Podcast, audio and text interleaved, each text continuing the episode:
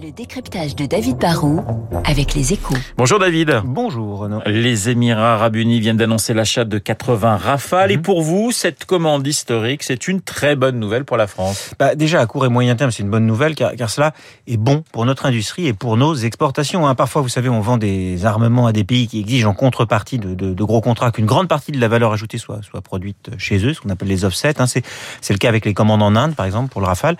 Mais là, on va fabriquer chez nous et exporter un appareil dont en plus 90% des composants sont, sont made in France. hein. Si on compte l'armement des chasseurs en plus, on parle d'une commande record de plus de 15 milliards d'euros qui va fournir du travail au moins jusqu'en 2031 à plus de 7000 personnes en France et qui va faire travailler plus de 400 entreprises car derrière Dassault, Thales et Safran, le Rafale, c'est tout un écosystème avec pas mal de PME. Alors au-delà de, de l'enjeu économique immédiat, quel est l'intérêt stratégique pour la France d'un tel contrat? Bah, vous savez, Renault, concevoir et développer un chasseur comme le Rafale, cela coûte des milliards et des milliards. Et en fait, la, France a pris le risque au départ de financer tout seul le développement de cet appareil, hein, dès les années euh, 90.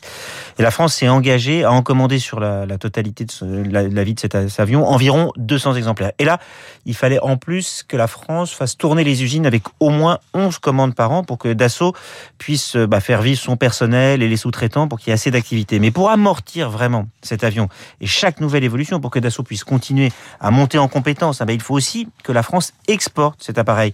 Et la bonne nouvelle, c'est qu'après avoir échoué pendant quand même presque 15 ans sur le marché mondial, on disait que c'était un avion maudit, le Rafale est enfin dans une spirale positive. Il y a de plus en plus de commandes. C'est le seul chasseur capable de rivaliser sur la scène mondiale avec le F-35 soutenu par la diplomatie américaine.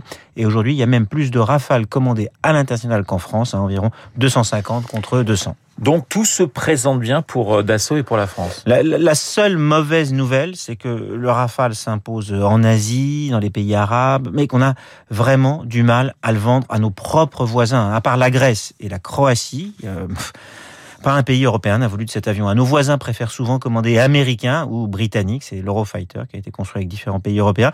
Et c'est dommage, hein, car pour amortir son développement et pour financer les générations futures qui vont coûter de plus en plus cher, on sait que l'Europe doit unir ses forces sur le terrain industriel. C'est une priorité. hein. Pour l'instant, Français et Allemands ont promis qu'ils allaient tenter de le faire. Et vu le succès du Rafale, c'est clair que c'est sous le leadership de Dassault que devra développer la prochaine génération de chasseurs. Et ça aussi, franchement, c'est une bonne nouvelle pour la France. Voilà le décryptage du pilote de chasse de la rédaction, David Barou. Dans un instant, dans une petite minute, le journal de 8 heures.